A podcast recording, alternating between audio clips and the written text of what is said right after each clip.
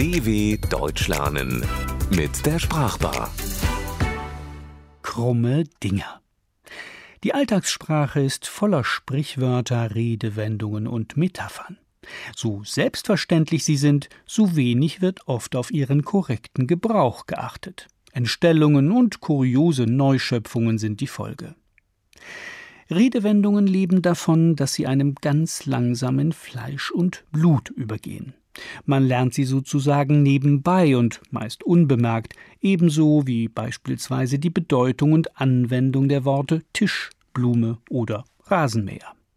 Wie der Sprachwissenschaftler Ludwig Wittgenstein sagt, wird die Bedeutung von Sprache, also von jedem Satz und jedem Wort, durch seinen bzw. ihren Regelgebrauch bestimmt.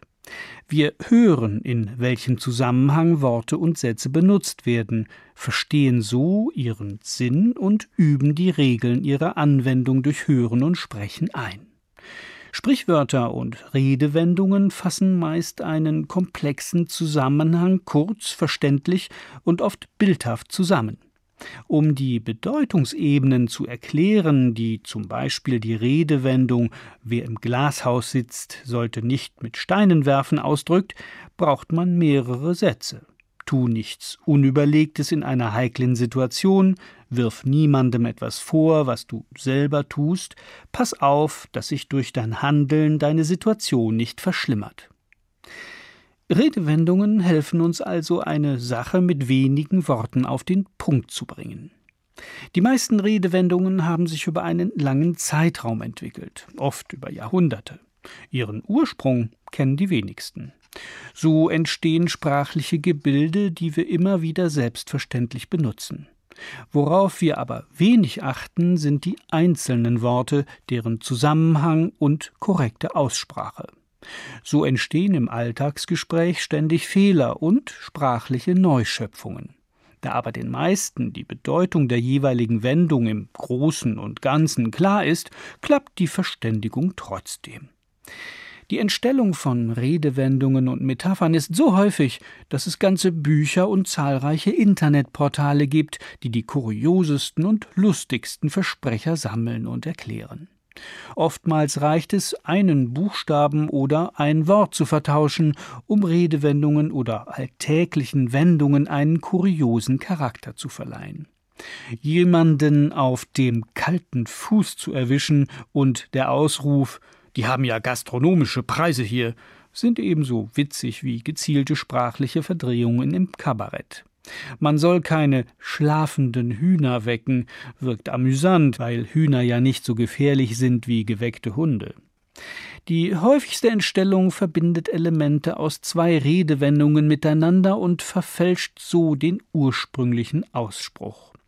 Da liegt der Hase im Pfeffer begraben, erkennt der Sprachkundige als Vermischung aus, da liegt der Hase im Pfeffer und da liegt der Hund begraben. Beides drückt aus, das ist die wahre Ursache und Quelle des Übels.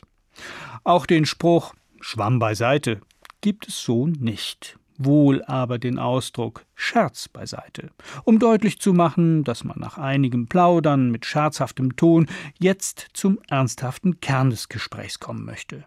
Mit dem Ausdruck Schwamm drüber zeigt man dem gegenüber, dass man über seine Fehler oder einen Streit hinwegsehen will. Es soll weitergehen, ohne die Belastung der Vergangenheit. Beides zusammen als Schwamm beiseite ergibt ein groteskes Ergebnis ohne Sinn. Gar nicht selten wird aus der Redewendung etwas aufs Tapet, also zur Sprache bringen, die Umformung etwas aufs Trapez bringen, weil viele den altertümlichen Ausdruck Tapet für Tapete bzw. Tischdecke nicht kennen und ihn deshalb mit etwas ersetzen, das sie zumindest als Begriff kennen, auch wenn das Ganze zunächst mal keinen Sinn ergibt.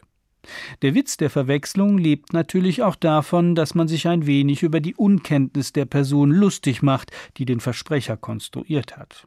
Ebenso witzig, weil grotesk, wirken die Konstruktionen das vierte Rad am Wagen und die Würfel werden neu gemischt. Würfel kann man nicht mischen.